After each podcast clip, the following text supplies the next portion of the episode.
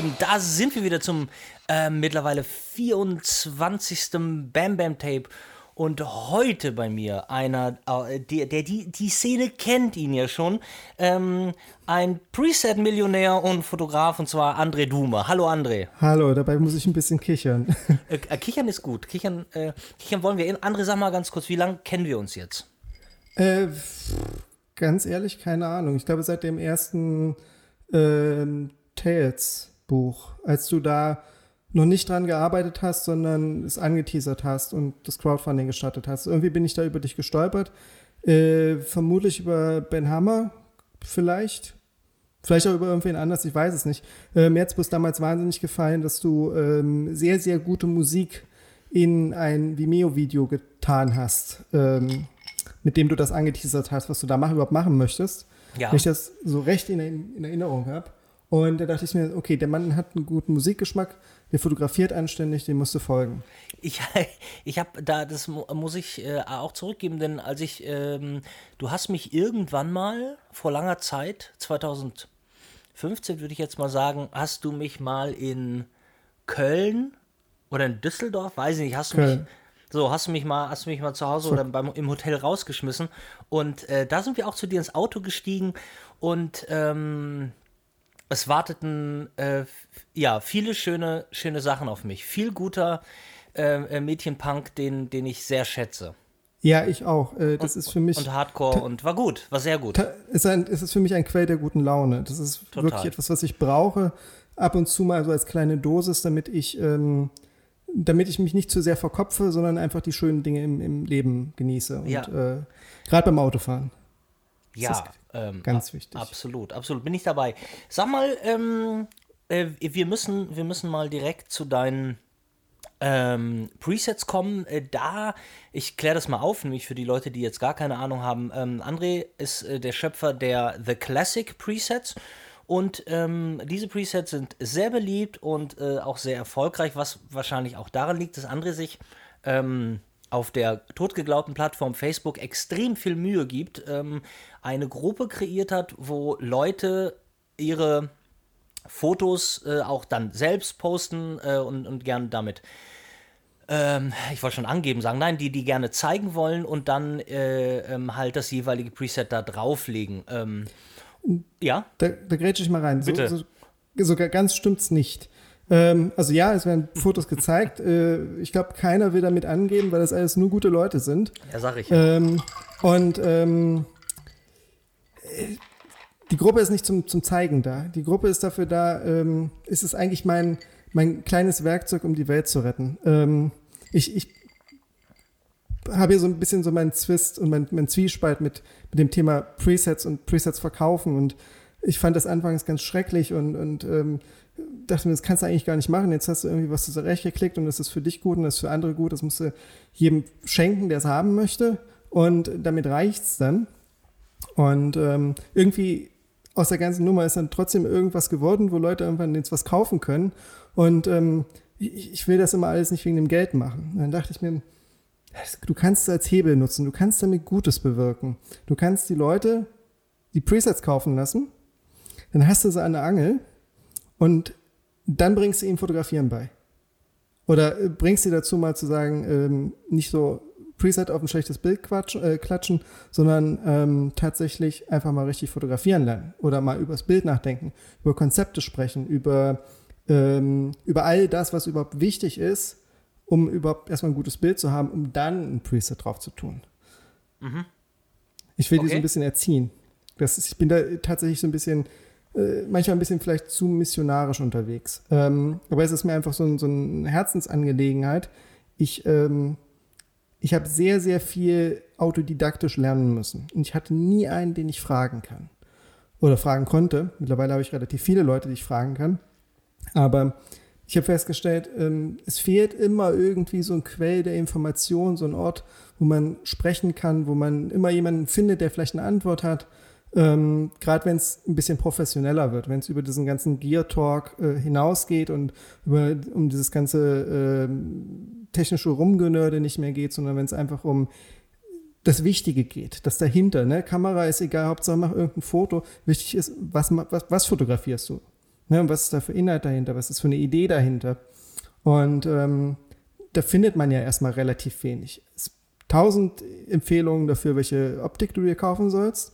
Oder wieso eine Sony besser ist als irgendeine äh, Canon oder warum Canon jetzt irgendwie aus dem Geschäft bald raus ist und Wirtschaftsanalysen und warum keine digitale Spiegelreflexkamera mehr Sinn macht. Und da wirst du mit zugeschissen mit dem ganzen Zeug. Aber keiner spricht über Ideen, über Konzepte, über Ansätze, wie Fotografie eigentlich funktioniert. Mhm. So, und das will ich den Leuten in den Kopf prügeln. Ähm, wenn sie so blöd sind und Presets kaufen, dann, dann, müssen die gerettet werden. So, mal ganz chemisch gesagt. Ähm, okay. Chemisch. Gut, ähm, aber worauf ich hinaus wollte, ist, also die, die, die, die Classic Presets basieren ja alle auf äh, bestehenden analogen Filmen, so wie auch genau. einst äh, VSCO. Und ähm, da, da, kann man sich ja, das, da kann man sich ja nicht irgendwas ausdenken und sagen, ich mache jetzt ja. äh, die grüne Maus, sondern ähm, ich muss gucken, wie genau die jeweiligen alten Filme reagiert haben und wie sie aussehen würden, würde man sie jetzt äh, heute äh, einigermaßen akkurat und vernünftig knipsen. Wie lange hast du denn da rumgefummelt, um diese ähm, um, sagen wir mal, das erste, äh, wie, wie groß war denn überhaupt das erste Set an Presets, das du dann verkauft hast? Also das erste Ding waren ja die K14 Presets. Da war eigentlich so die Mission, ähm, Kodachrom zum Leben zu erwecken. Also was völlig Irrsinniges, völlig mhm. wahnsinnig. Mhm. Jahre nachdem das Ding tot äh, beerdigt worden ist, dann sich nochmal ranzusetzen. Weil du kannst ja heute nicht mehr losziehen und ein Bild mal damit machen, um mal zu sehen, wie sieht denn eine Szene oder wie sieht ein Motiv auf Kodachrom aus. Mhm. Ne, das müsstest du vor 2011 oder 2009, wann sind die ausgestiegen? Wann gab es das letzte Labor? Kann sein, kann sein. Ich glaube 2009 hat er, vor, ja. Ich glaube 2009 hat Kodak gesagt, wir, wir machen das Ding, äh, wir beerdigen das Ding und dann konntest du noch ein paar Monate später ähm, tatsächlich in Laboren Filme entwickeln lassen, so lange bis die Chemie durch war und einfach keiner mehr die Möglichkeit hatte, in diesem K14-Prozess zu entwickeln. Und ähm, jetzt komme ich Jahre später und sage mir, ich möchte aber diesen Look irgendwie, irgendwie, zumindest im Ansatz, noch nutzen können und so ein bisschen was davon mir holen und auf meine digitalen Bilder klatschen, die dadurch auch nicht besser werden, aber zumindest, ne, es gibt mir so ein nerdiges Gefühl, dass, dass ich, ich kann es, ich versuche es mal irgendwie. Ne, scheitern kann man ja immer. Mhm. Und, ähm, oh, die Post ist da. Ja, mach ruhig. Ja, kann ich hingehen? Klar, auf jeden Fall. Okay, dann bin ich gleich wieder da. Moment. So, ich bin zurück. So, jetzt haben wir alle mitbekommen, wie du, wie du, wie du äh, dem, dem Postboten aufgemacht hast. Wollen wir auch alle wissen, was du denn bekommen hast? Also ich habe ähm, ich habe tatsächlich äh, mir ein, ein, Werkzeug bestellt, weil ich bei meinem ähm, Auto eine Dichtung am Ölkühler wechseln muss. Und da braucht man, da braucht man so eine ganz bescheuerte, riesige 46 Millimeter Nuss. Okay. Das, ist, das Ding ist so groß wie meine Hand. Ich habe sehr kleine Hände. Okay. Und ähm, die habe ich bestellt, weil äh, kein Baumarkt hier gibt es dieses Teil. Niemand hat das. Und ähm, mein SLK muss durch den TÜV. Oh, das alles Ding klar, verstehe. Und ich, ich, ich blute innerlich und habe Angst und träume schlecht deswegen. Und das muss irgendwie jetzt auf jeden Fall in diesem Monat passieren. Und ähm, man hat ja kein Geld ja. als Preset-Millionär und deswegen muss man sich selber drum kümmern. Und dann bestelle ich 46 mm Nüsse im Internet. Ich verstehe. Okay, also pass auf, wir waren da, ähm, äh, wie äh, meine äh, ursprüngliche Frage war, genau, wie lange hast du an deinem ersten Set an dem K14, um Kodachrom ja, zu emulieren? Mhm. Ewig. Also ähm, ich habe irgendwann mal damit angefangen, irgendwie ein bisschen rumzuklicken, mich mit dem Ganzen auseinanderzusetzen und dann ähm, merkst halt, du kommst halt nicht hin und es war auch schon lange, bevor ich überhaupt die, so viel Plan und Ahnung davon hatte, um überhaupt irgendwas in der Richtung vernünftig hinzukriegen. Und da habe ich halt über zwei Jahre immer mal wieder irgendwie mich dran versucht, aber bin halt immer wieder an irgendwelchen Dingen gescheitert. Da gibt es zum Beispiel ähm, so, so einen ganz bestimmten mittleren Tonwertbereich, wo die Sättigung in einem Hautton ein bisschen ansteigt. Mhm. Das ist ein bisschen markant. So in einigen Bildern von Steve McCurry siehst du das. Mhm wenn er jetzt mal nicht in Indien unterwegs war, wo, wo der Hauttyp ein bisschen dunkler ist oder wenn er mal so einen Mitteleuropäer fotografiert hat zum Beispiel. Mhm. In einem etwas wärmeren Licht als Tageslicht, dann merkst du halt so, in den, in den Wangen, so ist dann plötzlich so ein kleiner, kleiner Anstieg in der, in der Sättigung. Und das in Lightroom hinzukriegen, ist unmöglich. Du okay. kannst nicht sagen, ähm, Orange bitte nur in diesem Tonwertbereich, ein bisschen, bisschen mehr. Und ähm, irgendwann merkst du halt, dass solche Sachen ganz, ganz essentiell und wichtig sind dafür, dass so ein, so ein Gesamteindruck entsteht. Also, dass so ein Gesamtgefühl entsteht einfach. Du kannst nicht ähm, fünf Sachen verändern und dann passt das irgendwie, sondern ja. du musst halt wirklich an, an Details arbeiten, damit sich das ein bisschen echter anfühlt. Und ähm, irgendwann, ähm, keine Ahnung, dann haben wir irgendwie, was ich mit meiner Freundin irgendwie abends angefangen, äh, Magnum PI zu gucken. Ja, weil wundervoll. Einfach nicht mehr, sehr großartig, mhm. ähm, weil wir einfach nicht mehr wussten, was wir noch gucken sollen. Wir haben gesagt, ah, jetzt gucken wir die alten Sachen. Und ähm, der, der Look war so schön und was ich da gesehen habe, das hat mit Kodachrom alles nichts zu tun gehabt, aber es hat ähm, mich nicht einschlafen lassen. Und ich habe angefangen, in irgendwelchen alten Foren rumzulesen und in alten Beiträgen zu suchen, wo Leute äh, so um 2009 geguckt haben, was für Optionen habe ich denn, um diesen Look irgendwie noch hinzukriegen. Ja. Und ähm, ich habe dann, glaube ich, äh, drei Stunden äh, im Bett abends noch gesessen und äh, habe angefangen zu recherchieren und rumzuklicken und mir zu überlegen, wie kann ich denn all die Probleme, die ich da noch habe, in den Griff kriegen. Und da ist mir eingefallen, ich kann ja ausweichen auf Kameraprofile. Ich kann die ja nicht nur benutzen, um Kameras untereinander zu matchen, sondern ich kann auch sagen, da soll mein Orange Mühe mehr Sättigung bekommen, mhm. einem ganz bestimmten Tonwertbereich. Und ähm, habe da so ein paar Tools quasi plötzlich zur Hand, die ich brauche. Und ähm, ab da ging alles ganz schnell. Und äh, mittlerweile, äh, wie, viele, wie viele Presets gibt es in der Classic Preset in dem ganzen Umfang? Also wir haben jetzt angefangen, also ich habe erstmal angefangen, ähm, Lücken zu füllen. Also zu sagen, okay, machst halt irgendwie was, was so ein bisschen Kodachrom hinkriegt. Also wirklich auch bloß so ein bisschen hinkriegt, weil letztendlich ist es ein absoluter Kompromiss. Mhm. Ähm, den Kompromiss habe ich fortgesetzt, indem ich gesagt habe, Scene-Still ist noch spannend. Mhm. Das hat noch keiner richtig hingekriegt. Oder wüsste ich jetzt niemanden, der es gemacht hat. Mhm. Ähm, habe ich schön Scene-Still-Filme durchfotografiert und da konnte ich dann halt tatsächlich mal mit Referenzbildern arbeiten. Das ging wesentlich schneller. Ähm, danach kamen die Leute ein und meinten so, hm, Capture One hat ja nichts.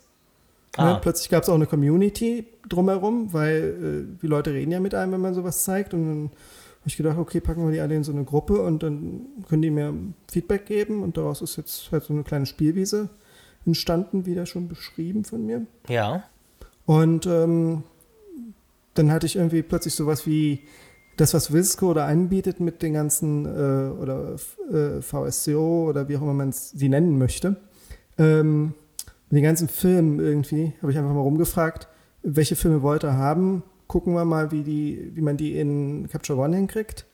Und ähm, da ist eine kleine Liste raus entstanden. Plötzlich wollten die Leute das für Lightroom auch haben. Obwohl es da schon so viele Anbieter für gibt. Und damit habe ich mich anfangs ein bisschen schwer getan, weil letztendlich, wieso sollst du die Arbeit, die andere schon gut gemacht haben, nochmal besser machen? Mhm. Ne? Und ähm, im Endeffekt findest du aber immer irgendwas, was man noch optimieren kann. Oder wenn du lang genug suchst, kannst du Wege finden, wie man besser mit arbeiten kann. Und irgendwann wird man auch so zum kleinen ähm, Experten, was in einem Tool gut funktioniert und was in einem Tool nicht gut funktioniert. Und was bei Lightroom zum Beispiel entsetzlich ist, ist, dass wenn du Tonwerte veränderst, ähm, die Sättigung ansteigt. Also Kontrast erhöhen bedeutet, Sättigung steigt an. Du weißt nie, um welchen Faktor. Ähm, und plötzlich sind, wenn du zum Beispiel ein Bild sehr, sehr stark äh, nachkorrigierst im Kontrast und an allen Reglern ziehst, ähm, hast du eigentlich jegliche äh, Kontrolle über die Sättigung verloren. Du, du weißt nicht mehr, wo du dran, dran arbeiten sollst, in welcher Richtung, um das wieder zurückzukriegen. Und ähm, da kann man ein bisschen sanfter mit umgehen. Ja, aber dieses Problem dürfte sich bei Capture One noch gar nicht geben, weil es ist, es ist ja. Ähm nee, bei Capture One nicht. Tatsächlich, ich rede davon, dass die Leute halt gesagt haben, okay, das, was in Capture One jetzt gut funktioniert, mhm. das hätten wir jetzt gerne aber auch für Lightroom, ah, ja. weil äh, mit Capture One arbeite ich ja gar nicht. Ja. Und das will ich mir auch gar nicht kaufen, weil das ja immer so teuer ist. Da, das war halt der Ansatz. Und ab da war eigentlich Tür und Tor offen für äh, geistige Spielereien in jede Richtung. Also ich habe dann auch mal irgendwas gemacht ähm, was so cineastische äh, Looks aufgreift, die wir aus dem Filmbereich kennen. Also jetzt äh, nicht bloß Teal and Orange als Konzeptidee, ähm, so verschiedenste Dinge, die man halt immer wieder sieht, wenn man ins Kino geht. Mhm. Ähm, dann habe ich Fake-Filme gemacht. Äh, das Solaris-Projekt beschäftigt sich damit, ähm, quasi mit Charakteristiken zu arbeiten, die man aus diesem analogen Bereich kennt, aber nicht mehr damit, etwas exakt nachzubilden. Es ist eher sowas wie, ich habe Frankenstein gespielt. Äh, ne? Ich ja, habe ein Monster erschaffen und verschiedenste Teile genommen und einfach mal kombiniert und dabei sind auch schöne Sachen bei rausgekommen. Äh, trotz ja, nee, jetzt nochmal ganz kurze Frage, aber ähm, yeah. bev bevor wir nämlich meine Frage nochmal, äh, äh, aber Sachen, hast du, hast du eine Zahl im Kopf, um zu sagen, ich habe die Anzahl an Presets? An, an, an verschiedenen Presets? Ja. Oder an verschiedenen Projekten? Nee, Presets. Keine Ahnung. Okay.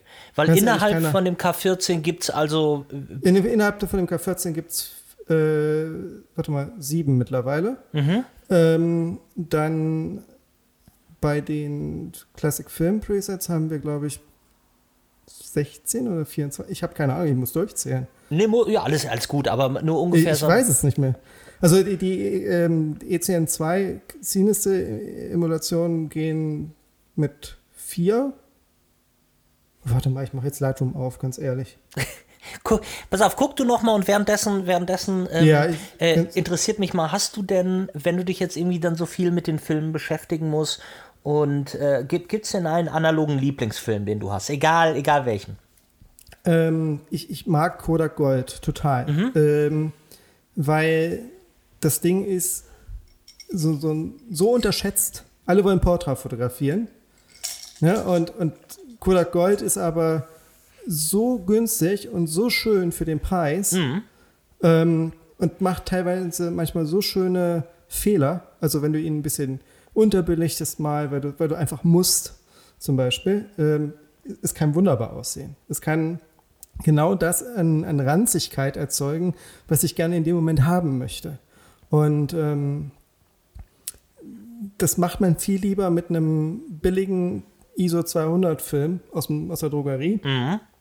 als mit irgendwas, was, keine Ahnung, 8, 9, 10, 12 Euro kostet und äh, was man lange aufbewahrt und im Schrank lässt und, und ähm, nie anfasst. Also ich habe hier tatsächlich äh, Cineste und Portra liegen, äh, die ich mir aufhebe und nie fotografiere, weil nie was gut genug ist für den teuren Film. Aber Kodak Gold geht immer. Und da wird auch alles mit probiert und, und mit, mit gemacht. Und da bin ich dann auch nicht mehr so zurückhaltend. So dass es, der, der gibt mir die Möglichkeit zu probieren. Und dafür liebe ich ihn. Ja, wunderbar. Und sag mal, und hast du einen äh, von deinen ein Lieblingspreset, wo du sagen würdest, okay, theoretisch so, äh, knall ich überall drauf, geht immer? Es ist, es ist immer das, woran ich gerade aktuell arbeite. Also es ist wirklich so, äh, die, die Kodachrom-Sachen, ich kann sie nicht mehr sehen. Ich, ich würde die am liebsten wegwerfen, völlig neu machen, weil man so verkopft durch die ganze Arbeit daran wird, ähm, dass man Fehler entdeckt, dass man Dinge sieht, dass man Sachen,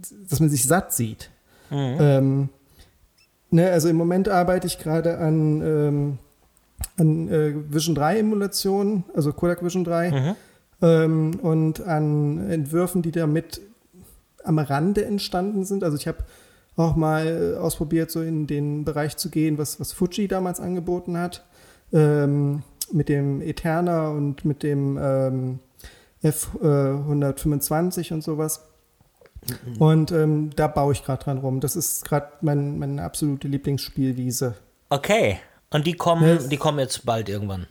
Die kommen jetzt bald. Äh, ich kann noch nicht sagen, wann, aber in den nächsten Tagen. Ich habe mich damit ein bisschen schwer getan, tatsächlich, weil das alles irgendwie so am Rande entstanden ist. Ja. Und ähm, ich hier nach dem Aufräumen beim, also ich bin ja neulich umgezogen und danach hatte ich plötzlich endlich wieder Zeit und konnte auch mal Festplatten aufräumen habe festgestellt, hier liegt so viel Zeug rum, was irgendwie mal nur weil man es ausprobieren wollte, entstanden ist. Und das macht plötzlich Sinn, was du da irgendwo rumgemüllt, zugemüllt, irgendwo auf der Festplatte liegen hast. Mhm. Und ähm, dann dachte ich mir, das ist aber irgendwie kein, keine Idee und kein Produkt. Das funktioniert alles wunderbar, aber das ist, das, das wollte ja keiner haben, da hat ja keiner nach gefragt. Also nicht mal ich selbst, sondern ich habe das ja einfach nur gemacht.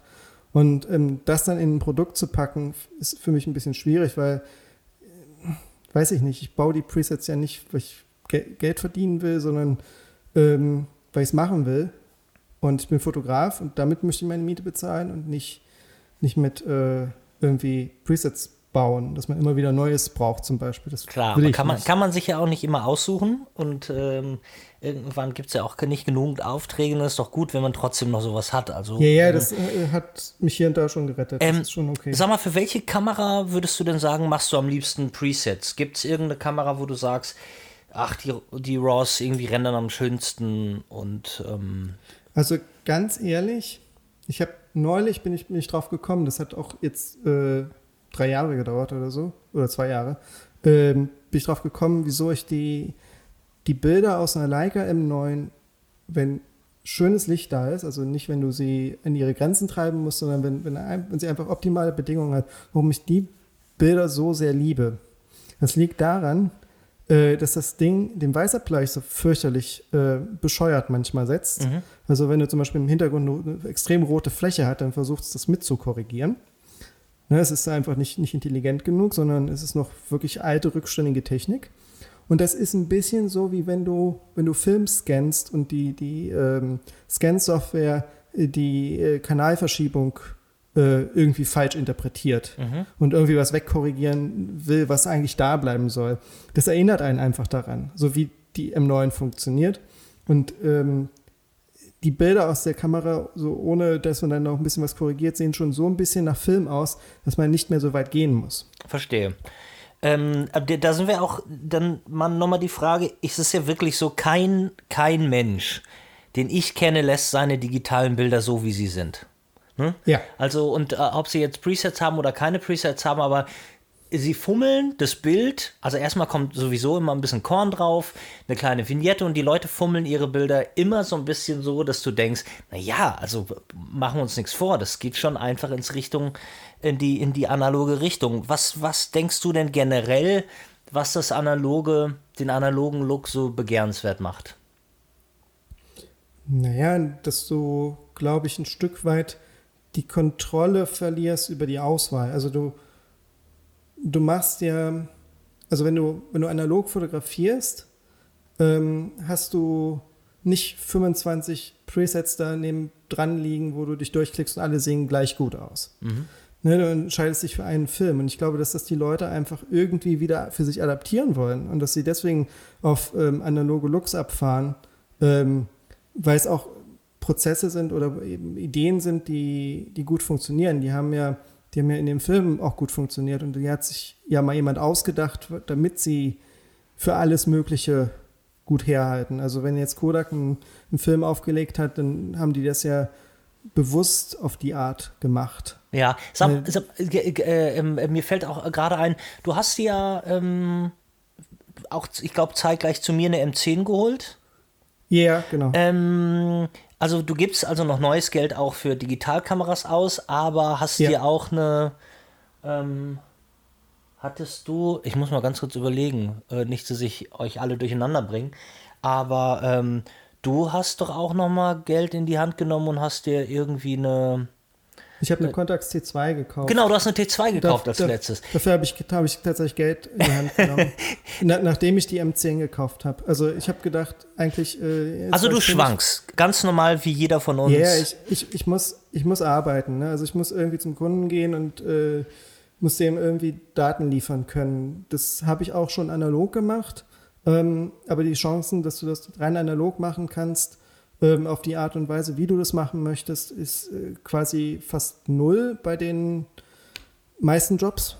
Ne? Also wenn du es dir irgendwann aussuchen kannst, äh, für wen du arbeitest und wie du arbeitest und alle dich nur deswegen wollen, ähm, dann geht das wahrscheinlich, aber mhm. äh, an dem Punkt bin ich noch lange nicht und ich weiß auch nicht, ob ich da jemals hin möchte.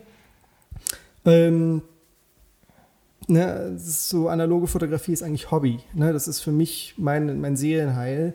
Und ähm, nebendran muss ich halt dann irgendwann mal zum Kunden gehen und dann möchte ich aber mein Seelenheil da auch haben. Und da finde ich es wunderbar, eine, äh, eine, M10 oder eine M9, mit der hat alles angefangen. Danach hatte ich eine MP 240 ähm, und halt dann jetzt die M10.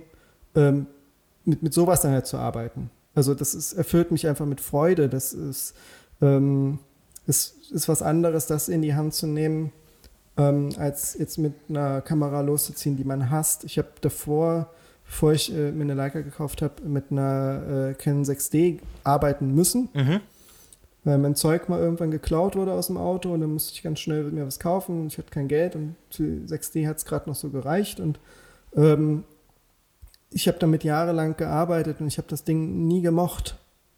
Irgendwie. Also das, was da rauskam, habe ich nie gemocht. Das, was, wie, wie, sie sich angefühlt hat, wie sie gearbeitet hat, habe ich nie gemocht. Ich habe ähm, das Gefühl gehabt, als ich die M9 in der Hand hatte, ähm, ich, ich hatte nicht so viel Ausschuss, was jetzt so Fehlfokusgeschichten angeht oder überhaupt äh, Dinge, die nicht funktioniert haben, weil, weil irgendwas, irgendwas, irgendwo hat man einen Fehler gemacht im Einstellen oder war nicht schnell genug oder sowas.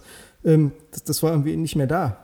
Äh, man hat viel überlegter fotografiert, man hat viel, ähm, sich viel mehr angestrengt. Dieses Ding, was du da in der Hand hast, verpflichtet einen plötzlich dazu, gut zu fotografieren, es ernst zu nehmen. Du kannst, du kannst einfach keine Chance mehr bauen. Das ist so wie, keine Ahnung, du hast plötzlich ein Kind und musst dich darauf äh, anstrengen, dass das Kind ähm, was zu essen auf dem Tisch hat.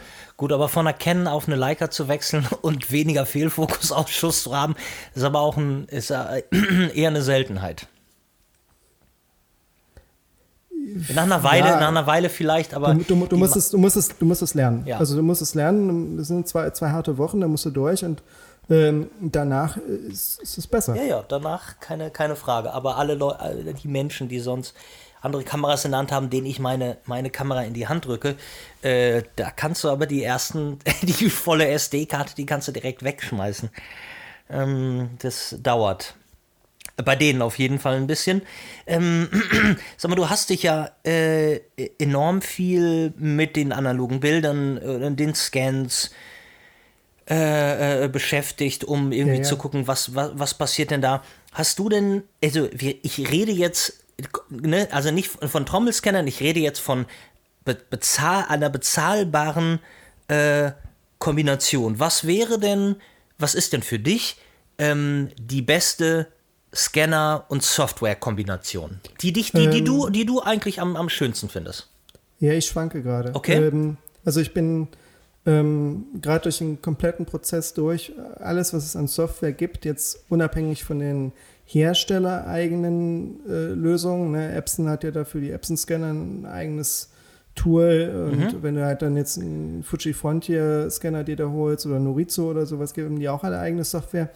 Ähm, dafür, das jetzt mal nicht gerechnet, sondern einfach nur Silverfast, ViewScan gibt es ja da noch. Mhm. Da kannst du äh, nur so scannen und das in Photoshop umwandeln, äh, kannst versuchen in Lightroom das umzuwandeln, kannst in Capture One eine Invertierung machen. Es gibt ja unzählige Möglichkeiten. Ich hab, bin gerade mit allem durch, habe alles mir angeguckt und das, was für mich am schönsten und am, am schnellsten, am effektivsten gerade funktioniert, ist ein Lightroom-Plugin, ja. das Negative Lab Pro heißt.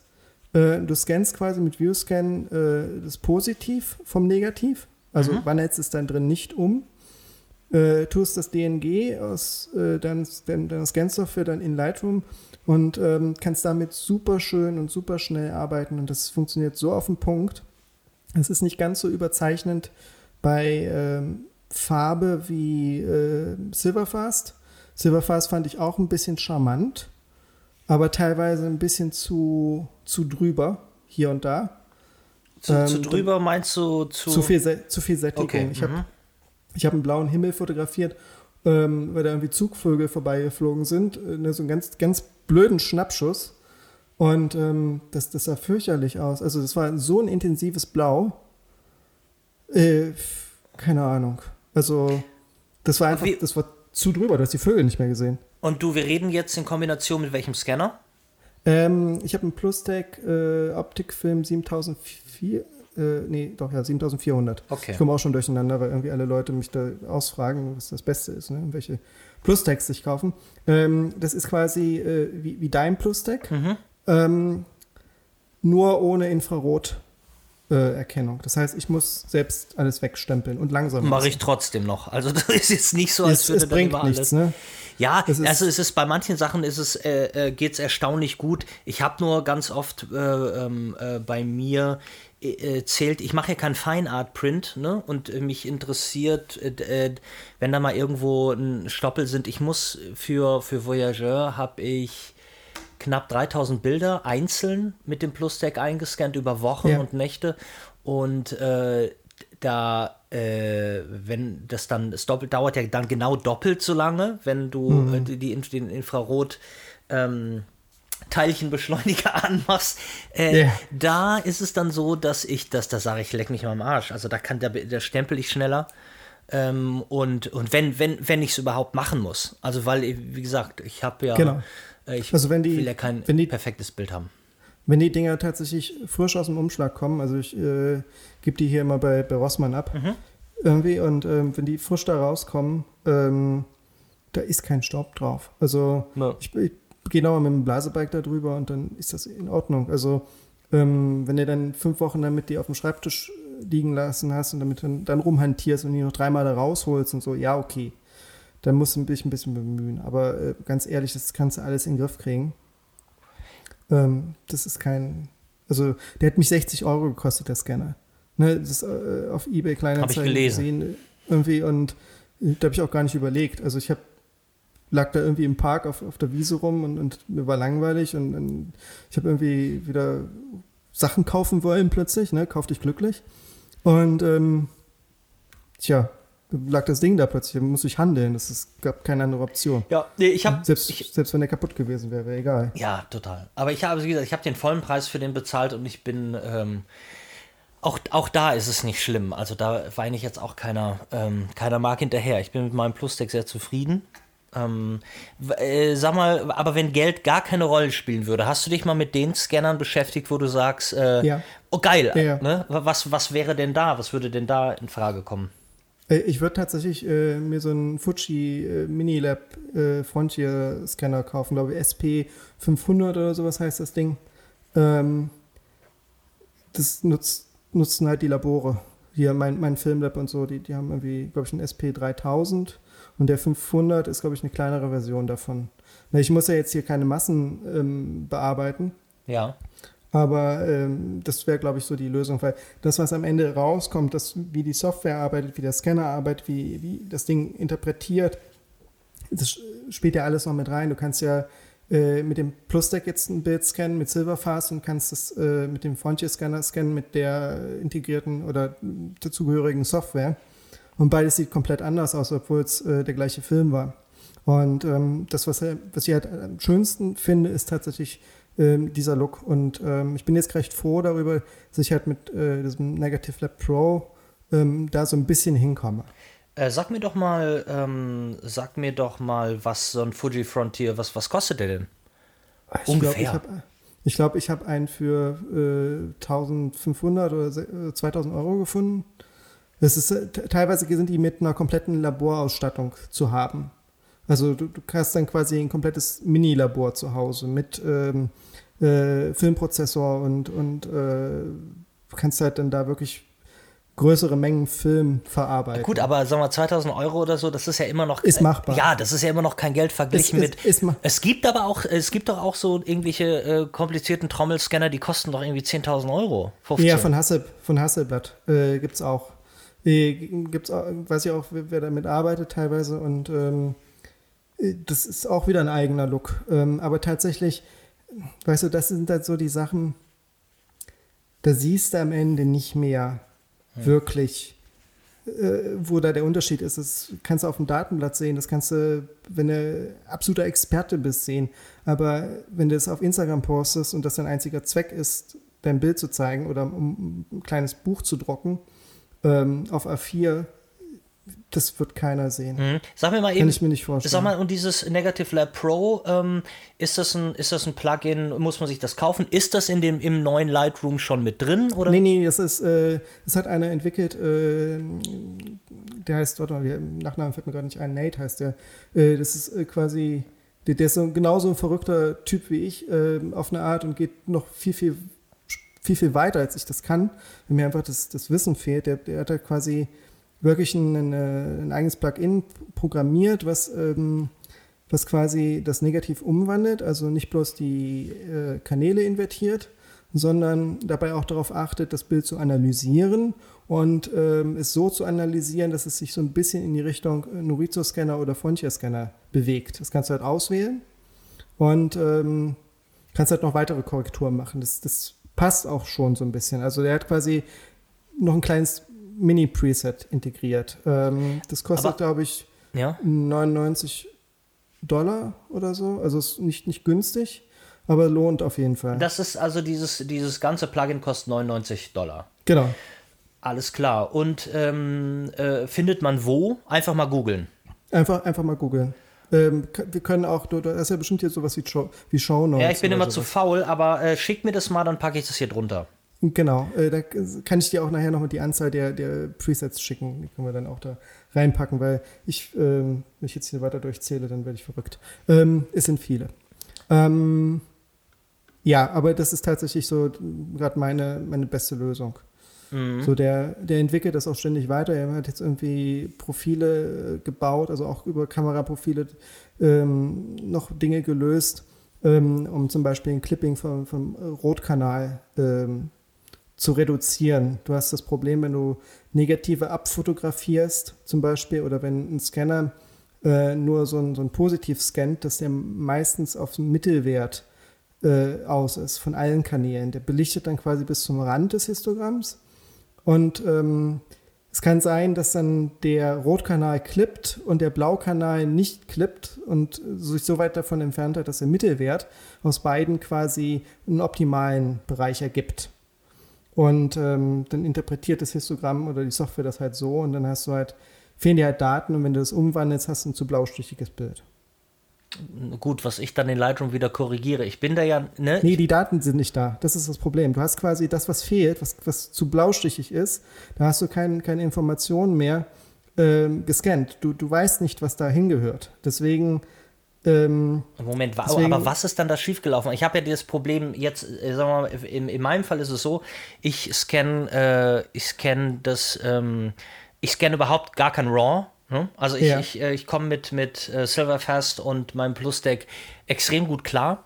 Ähm, ja. was muss passieren, damit, damit ich irgendwie, und ich habe gar keine Farbverschiebung, also ich weiß gar nicht, äh, was muss nochmal genau passieren äh, oder wo auf dem Weg müsste was schieflaufen, damit, damit ich so einen Blaustich bekomme?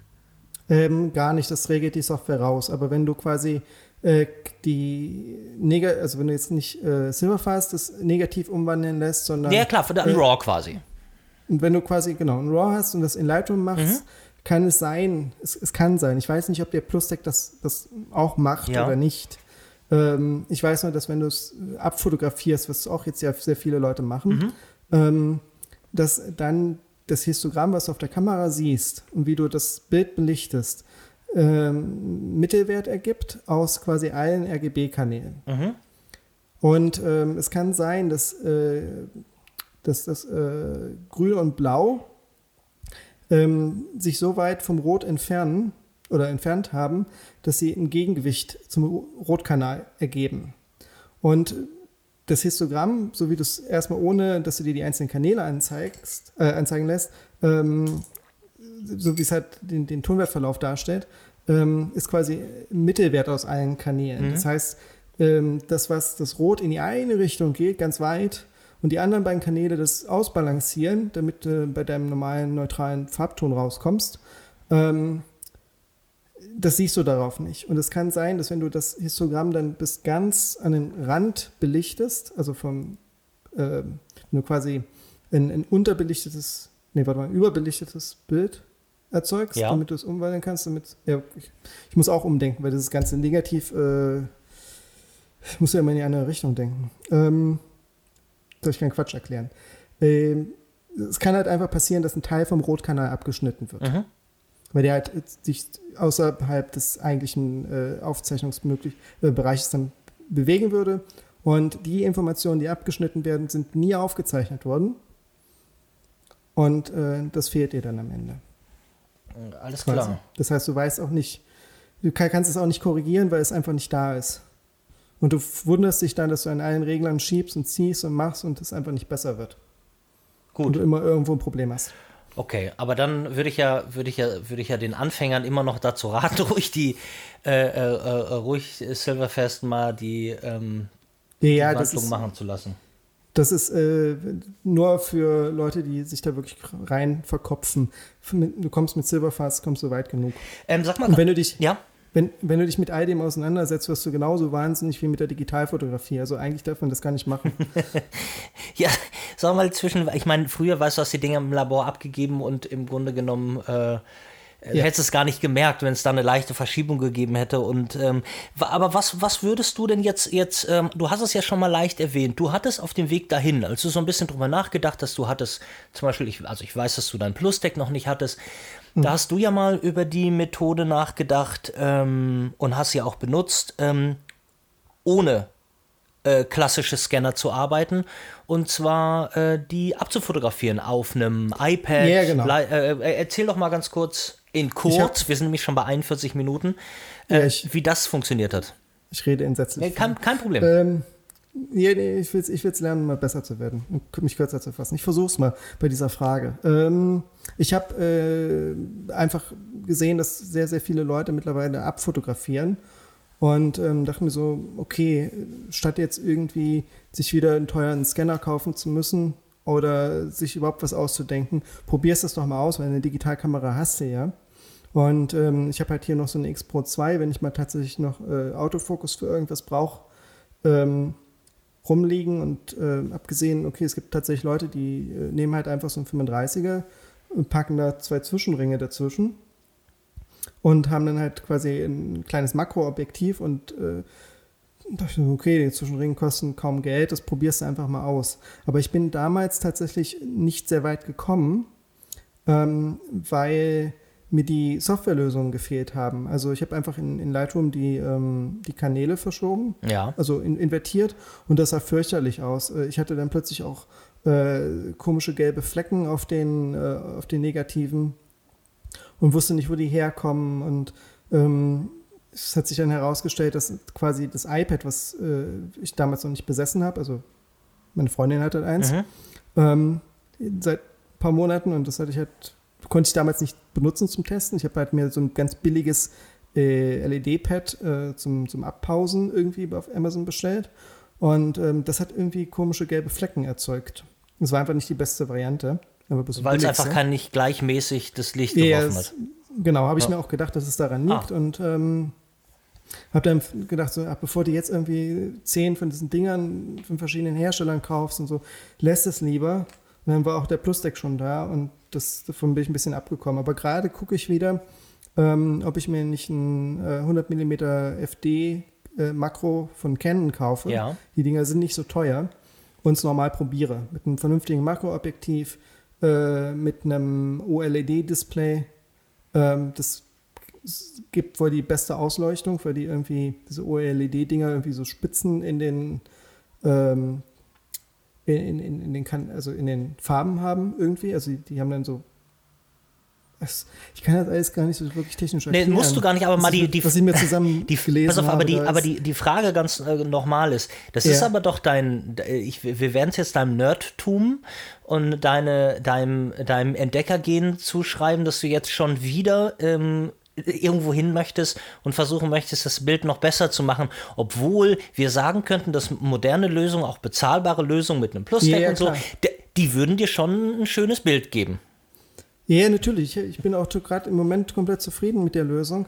Ähm, ich, ich, überlege bloß, ähm, es ein bisschen schneller hinzubekommen, äh, weil der Plus-Tag ja doch ein bisschen, bisschen lahm ja. ist. Ja, auf der einen Seite ist das für mich immer so ein bisschen was Meditatives. Ja, mich entspannt das total. Mich, mich auch, äh, Musik zu hören und so, aber wenn ich dann mal wirklich neugierig bin und einfach schnell mal gucken will und nicht so viel Zeit habe, ne, irgendwann äh, kommen ja auch mal wieder die Zeiten, wo man einfach fürchterlich viel zu tun hat. Und man wird trotzdem einen Film abgegeben. Man will mal kurz gucken und man will mal die Bilder sehen und man will mal äh, einfach mal, mal, fünf Bilder digitalisieren, mal schnell, mhm. mal in zehn Minuten nur und nicht ähm, in einer halben Stunde oder in einer Stunde da sitzen. Ähm, Da wäre das schon schön. Ja, ähm, davon, ich habe mein Kennen, mein, mein Kanu-Scan, den habe ich noch und ähm, manchmal vermisse ich bei dem Plus-Deck halt nur, dass ich äh, auf einmal acht Bilder betrachten kann und mir die dann aussuchen, ja. nicht irgendwie jedes Mal. Ja äh, äh, jedes Bild einzeln da rein ähm, äh, reinballern muss. Aber sag mal ganz kurz nochmal für Leute, die jetzt auch ein Plus-Deck haben. Ähm, mhm. Vorteil ist ja eigentlich, äh, dass man, also für die Leute, ich weiß ja nicht, du hast es ja jetzt gebraucht gekauft, ich weiß gar nicht, ob Silverfest, ob die Nummer noch mit dabei war. Aber, nee, war nicht dabei. Ah, siehst mal. Leider. Aber eigentlich ist es ja so, ne, man, wir bekommen ja Silverfest, was ja auch eine gute Stange Geld kostet eigentlich. Ähm, und jetzt weiß ich ja, dass du, du ja irgendwo mal geguckt hast und gesagt hast, boah, Vyscan, ähm, gefällt mir ein bisschen besser, weil es halt ein bisschen äh, äh, flacher kommt, ne? Und ich kann dann habe ja. eine bessere Ausgangsbasis. Aber würdest du denn wirklich Leuten, die ähm, die jetzt Silverfest schon also dabei haben, äh, ich weiß nicht, wie viel kostet denn Vyscan, sagen, äh, trotzdem kauft euch für das noch mehr Geld? Also ich habe die günstigste Variante, also kommt drauf an, wo du raus willst. Ne? Wenn du bloß ein Positiv scannen willst, mhm. ähm, reicht dir, glaube ich, eine 49 Euro Variante von ViewScan. Aber dann musst du halt noch gucken, wie wandelt es um. Das kannst du mit Photoshop machen. Das funktioniert auch relativ gut. Mhm. Ähm, und da musst du halt nichts extra kaufen. Oder du kaufst dir halt noch dieses Negative Lab Pro. Also eigentlich bist du immer wieder mit 100, 150 Euro noch für Software dabei. Ähm, Gut, aber ich persönlich würde, würde ja den, den, den Leuten, ne, die, die die damit anfangen. Also für, für die mache ich auch den Kurs. Äh, die, da ich, ich, ich persönlich würde ja mal sagen, Leute, wenn ihr Silverfest dabei habt, dann benutzt ja. es. Ihr könnt, ähm, ja, klar. ihr könnt damit auch glücklich werden. Ja, klar kann man damit glücklich werden. Die ersten Bilder, die ich damit gescannt habe, fand ich ja großartig. Ähm, es ist quasi, wenn du mit so vielen Leuten dann irgendwie über Looks sprichst, ne? mhm. mich fragen ja die Leute dann auch mal irgendwie, weil sie denken, ich habe eine Ahnung von irgendwas. Und dann stellt sich heraus, ich habe gar keine Ahnung davon und dann bin ich neugierig und äh, versuche die Ahnung mir irgendwie anzuarbeiten Klar. und äh, das tritt immer sehr viel los. Und dann sitzt er dann mit zwei, drei Leuten, die halt die gleichen Fragen im Kopf haben, da und äh, versuchst das irgendwie dir zu erarbeiten. Und äh, dann, dann ist halt einfach Tür und Tor geöffnet für jeglichen Wahnsinn. Also, ähm, so, so, ähm, ich, ich muss dich noch mal ich, eine Kleinigkeit fragen. Und zwar, ähm, ja. Ähm, und da, ich, jetzt ist es schon so, wir, wir sind schon so spät, dass ich dich jetzt auch mal äh, zwischendrin kurz unterbrechen muss. Ich, Danke. Äh, nein, ich wollte. Mach das, das ist wichtig. Ich wollte mal fragen, ähm, ich, ich beobachte das ja und versuche mal zu sehen, was du alles machst.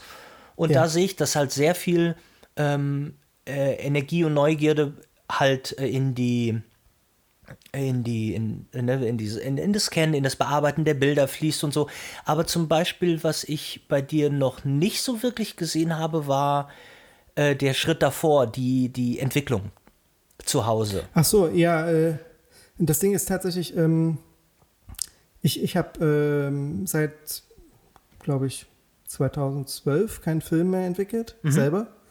Ähm, ich habe irgendwie danach nie mehr die Zeit gehabt, mich damit zu beschäftigen, als äh, ich äh, viel gearbeitet habe, um irgendwie mal dann meine Selbstständigkeit vernünftig hinzukriegen.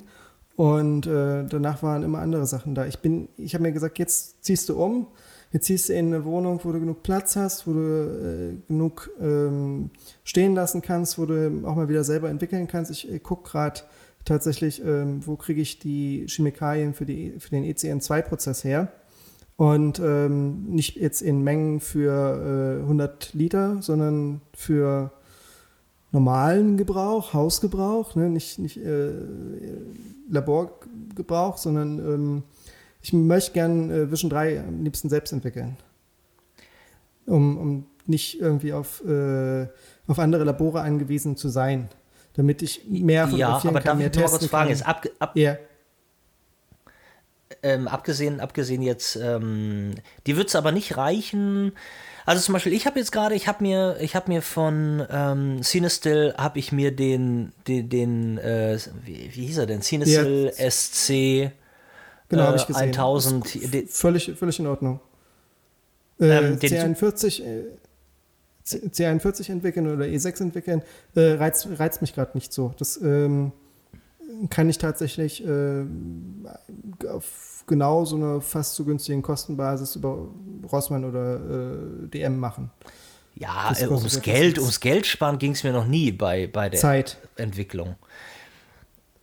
Ja, aber investierte Zeit, ob ich jetzt irgendwie, ob ich jetzt sechs äh, äh, nochmal einen Rerun von Big Bang Theory mache oder mir ähm, oder meine Sachen selber entwickle, darüber muss man sich ja, ja auch gar nicht streiten. Meine Frage wäre jetzt nur, ähm, also wenn du eine, wenn du eine, eine geile Methode ECN2 gefunden hast, dann ähm, werden wir das ja bestimmt, werden wir das ja bestimmt lesen.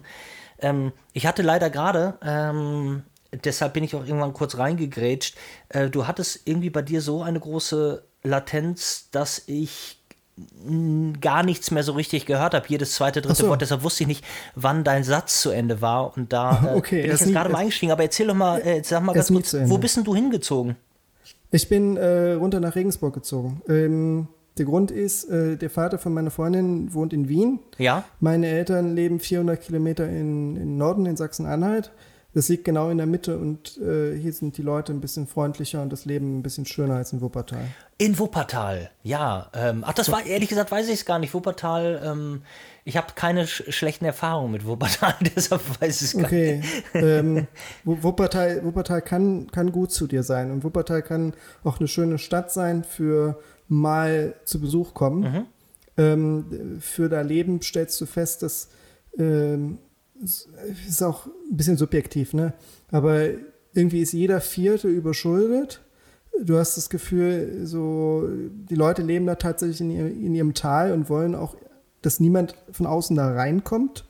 Ne, also wenn du da arbeiten willst so als Selbstständiger, wenn du mal so Kontakt zu Agenturen suchst oder zu Verlagen oder zu Leuten, die einfach Dinge entscheiden, jobbedingt, mhm. also was du mit dem Job zu tun hast, äh, du, du kriegst keine Tür geöffnet. Die, die sind alle, äh, ich habe keine Ahnung, wie das da funktioniert, aber du, du musst äh, dich, dich wahnsinnig anstrengen, die guten und netten Menschen dort zu finden, die offen sind für Neues und die mit dir arbeiten wollen. Äh, vielleicht liegt es auch an mir, ne? also das ist einfach so meiner Person, die nicht so gut klarkommen, aber ähm, ich, ich habe da wirklich relativ schwer gehabt, da Fuß zu fassen. Und ähm, habe sehr viele Dinge mitbekommen, die so menschlich nicht so schön sind. Also wo du denkst, warum muss man das machen? Das bringt doch niemanden weiter.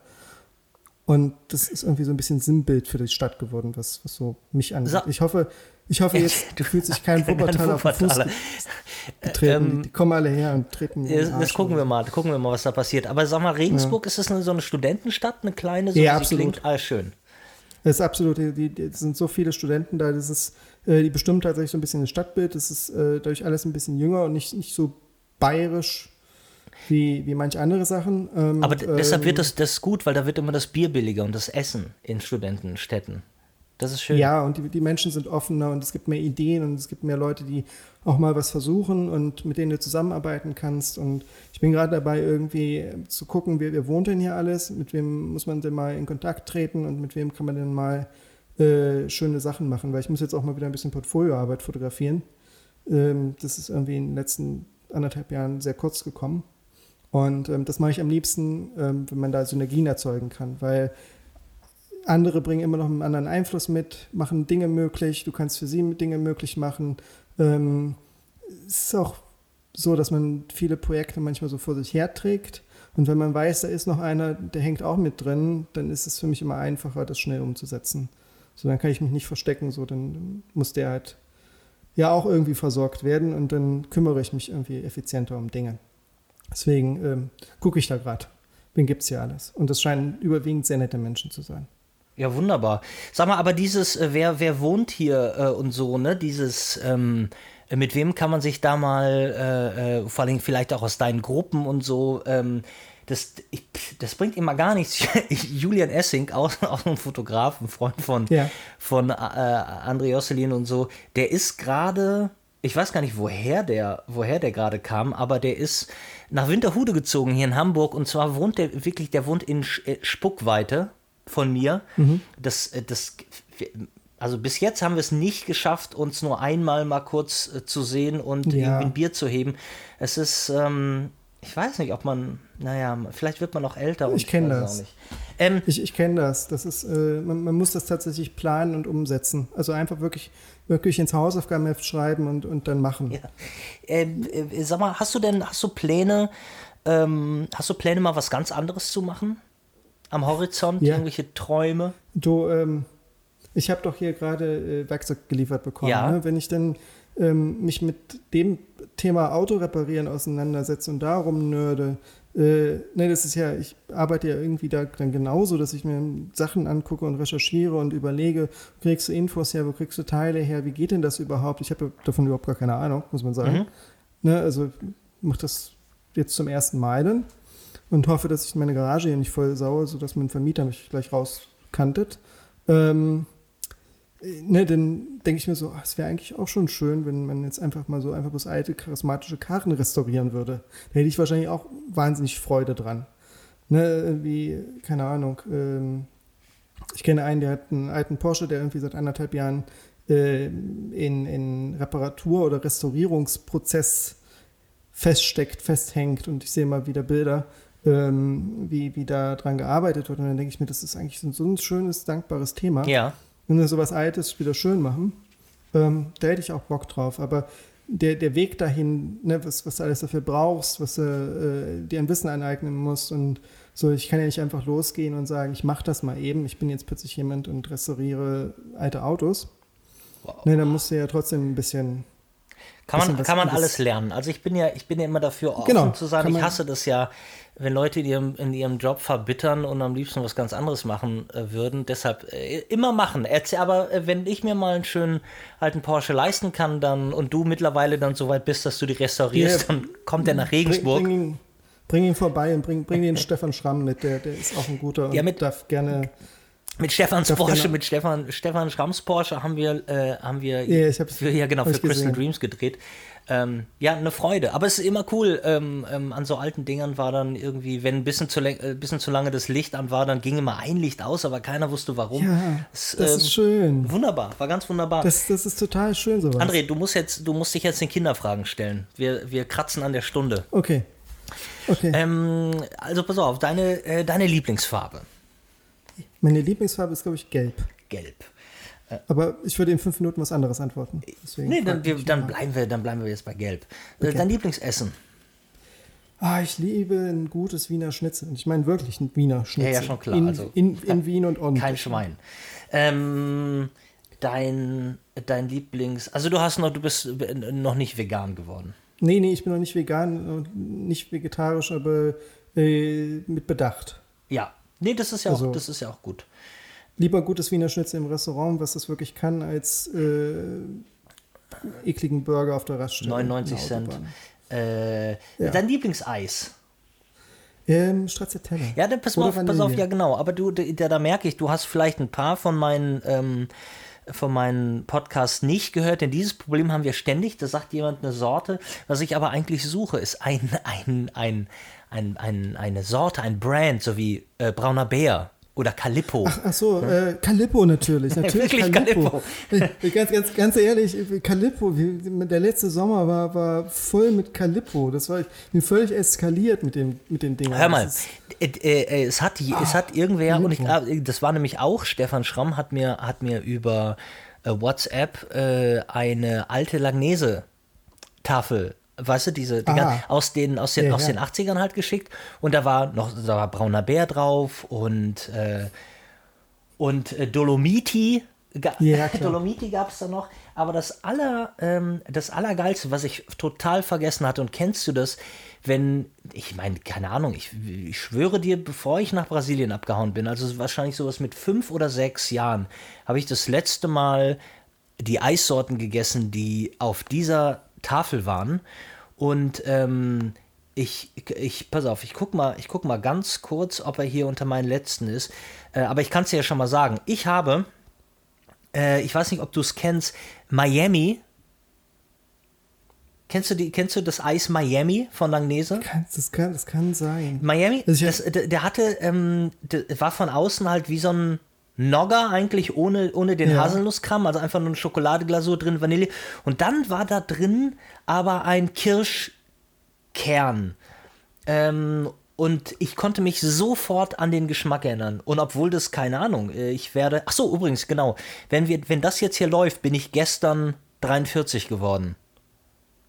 Okay. Also Sonntag läuft, ich bin, hatte am Samstag Geburtstag. Du darfst mir jetzt noch kurz nachträglich gratulieren.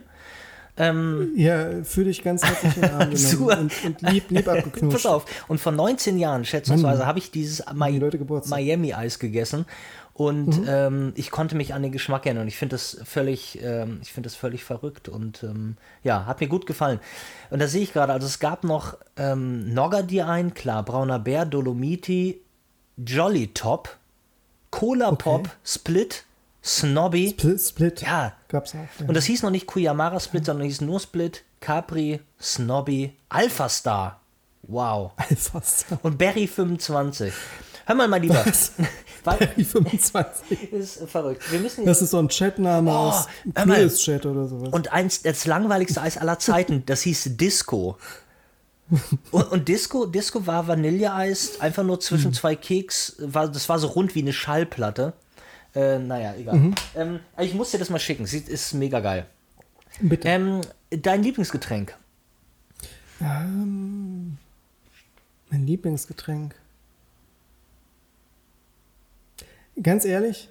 Bitte. Ich, ich kann mich da jetzt gerade überhaupt nicht entscheiden. Und das ist bei diesen, bei solchen Fragen immer ganz schwierig. Ich bin froh, schon froh, dass ich so weit durchgekommen bin überhaupt so präzise Sachen nennen zu können. Mein Lieblingsgetränk, das, das ist echt extrem tagesabhängig. Gerade trinke ich hier äh, Leitungswasser. Ja. Tatsächlich. Ist das dein Lieblingsgetränk? Sehr viel, sehr viel, nein, das ist mir zu langweilig eigentlich. Aber, aber wenn das mich fragen, nee, das kann nicht sein. Mein Lieblingsgetränk. Ein Bier in Regensburg wird es doch ein gutes Bier geben. Äh, hier gibt es ganz, ganz viele gute Biere, aber ich, ich weiß, wie die heißen. Ich gehe da in den Laden und verlaufe mich in den Gängen so viel. Du musst jetzt irgendwas sagen. Ähm, sag mal, gibt es eigentlich noch Vanilla Coke? Na, ich habe die nicht. Als Import gibt es die, aber ich, ähm, ich, ich also es gibt diese Sorten. Das Problem ist ja auch, zu, dass total viele. Äh, es gab äh, zum Beispiel mal Cola Light äh, Lemon. Ein, ja. ein, ein mega, total geil, aber ähm, irgendwie die ganzen Scheißhändler sind ja immer so gewinnorientiert, ja. dass, sie das, dass sie das nicht reinholen. Ich habe mal äh, mit Vanilla Coke äh, und, und auch so einen ganz ekligen Burger ein ganz fürchterliches äh, ganz fürchterliche Magenschmerzen habe ich davon bekommen. aber, also eigentlich kein schönes Erlebnis, aber es erinnert mich immer noch an die Zeit, in der das passiert ist. Ja. Deswegen habe ich mir immer mal wieder so eine Flasche gekauft, wenn ich die irgendwo gesehen habe. Komm, Vanilla Coke Weil, ist ein total, vor allem unser Vintage-Thema. Wir beide reden nur über schöne Vintage-Sachen. Vanilla Coke ist doch ein super äh, Lieblingsgetränk. Ja, dann nehmen wir das. Vor allen Dingen auch, ich weiß nicht, ob du dich erinnerst, aber als ich ähm, als ich sieben oder acht war, da war Cherry Coke, das wurde neu eingeführt ja. in Deutschland und äh, dazu gab es halt ähm, die Dosen, die konnte man dann sammeln. Cherry Coke. Mhm. Gab es irgendwie neun verschiedene und äh, da gibt mir das Herz auf, da kriege ich auch sofort, da werde ich so dermaßen, ähm, äh, da werde ich so nostalgisch, dass ich die sofort wieder alle haben möchte. Finde ich super. Ja, Ach hier, die übliche. Üblich, äh, äh, bist du den Turtles oder den Power Rangers näher? Äh, Turtles. Und hast du da einen Lieblingsturtle? Ähm, oh, Raffaello? Äh, ich will mal Raffaello sagen, das habe ich neulich schon gehabt. Ja. Äh, Raphael. Wieso will ich, Raffaello ist der Weiße, der nach Kokos nur schmeckt. das habe ich neulich schon. Boah, fürchterlich. Aber okay, Raffa das hat sich, das hat sich eingebrannt. Ja, ich, ich, ich denke jetzt tatsächlich, dass ein Turtle Raffaello heißt. Ja, die, die das heißen noch die Angelo. Ja. nee, das war das.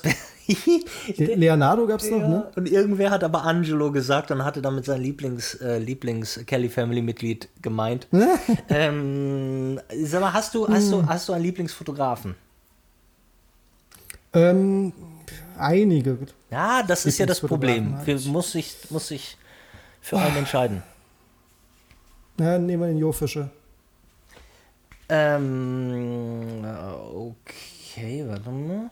Ähm, was ist denn. Äh, hast du gerade eine Lieblingsserie?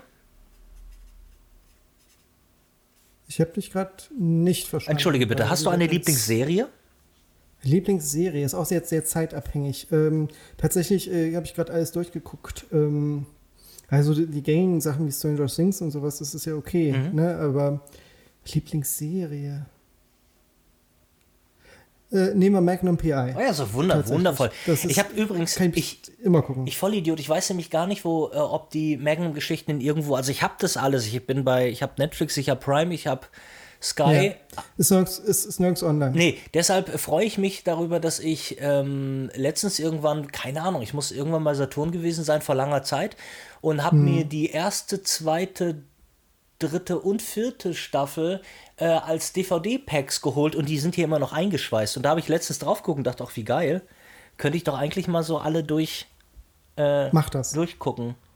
Mach das. ist, warte mal, aber die äh, vierte, vierte finde ich nicht. Gab es eine vierte? Hm. Ja, wird es ja wohl gegeben haben. Es gab, es gab eine vierte. Ich glaube, ich glaube, fünf gab es sogar. Ich habe ich hab keine Ahnung. Ich muss das äh, über fiese Streams gucken im Internet, wenn man es nicht uh, machen. Okay, uh, ähm, böse. böse, böse. Ja, pass auf, dann noch schnell dein Lieblingsfilm hinterher. Mein Lieblingsfilm? Ähm, frag mich Dinge, die ich, die, ich, die ich einfach entscheiden kann. Zum Beispiel, ob ich eine Niere spenden möchte oder so. Äh, mein Lieblingsfilm. Du würdest dir dann ja nur einen Fuji Frontier kaufen. Ach so. Ich, ich war jetzt gerade bei Kinofilmen. Ja, natürlich. Ach so, nein, nein, nein, nein, du hast mich voll verstanden. Ich wollte sagen, also wenn du eine Niere, Niere, von der Niere würdest du nur. Ah, völlig. Siehst du, wie, wie mein Hirn durcheinander kommt? Komplett. Ähm, mein, mein Lieblingsfilm. Was ist mein. Ja, ja. Jetzt, jetzt will man natürlich auch was Kluges sagen. Ne? Jetzt möchte man ja nicht mit irgendwie bloß irgendeinem. Ja, aber erinnerst du dich, der, erinnerst du dich jeder, jeder an, an, Jill, an Jill von Julia und Jill, der sagte, ähm, äh, ich glaube, der hat Die Hard gesagt und kam sich damit ganz komisch vor, weil er dachte, man darf keinen Actionfilm sagen und stirbt langsam. Ja, klar, Wundervoll. Natürlich. Ein, hey, einer der stirb, besten Filme. Stirb, stirb langsam hat, hat äh, zu meinem äh, einzigen je existieren, also ich, ich, hatte mal irgendwie Drüsenfieber und habe davor äh, Die Hard geguckt im Fernsehen irgendwie, Kein, als Spätwiederholung, weil ich nicht schlafen konnte und hatte danach so, so einen komischen Fiebertraum. Ich dachte, bei meinen Eltern im, im Haus wären äh, Terroristen mhm. und ich, ich müsste und das spielte, ich war so halb wach, halb, halb im Schlaf und ähm, es war phänomenaler Traum.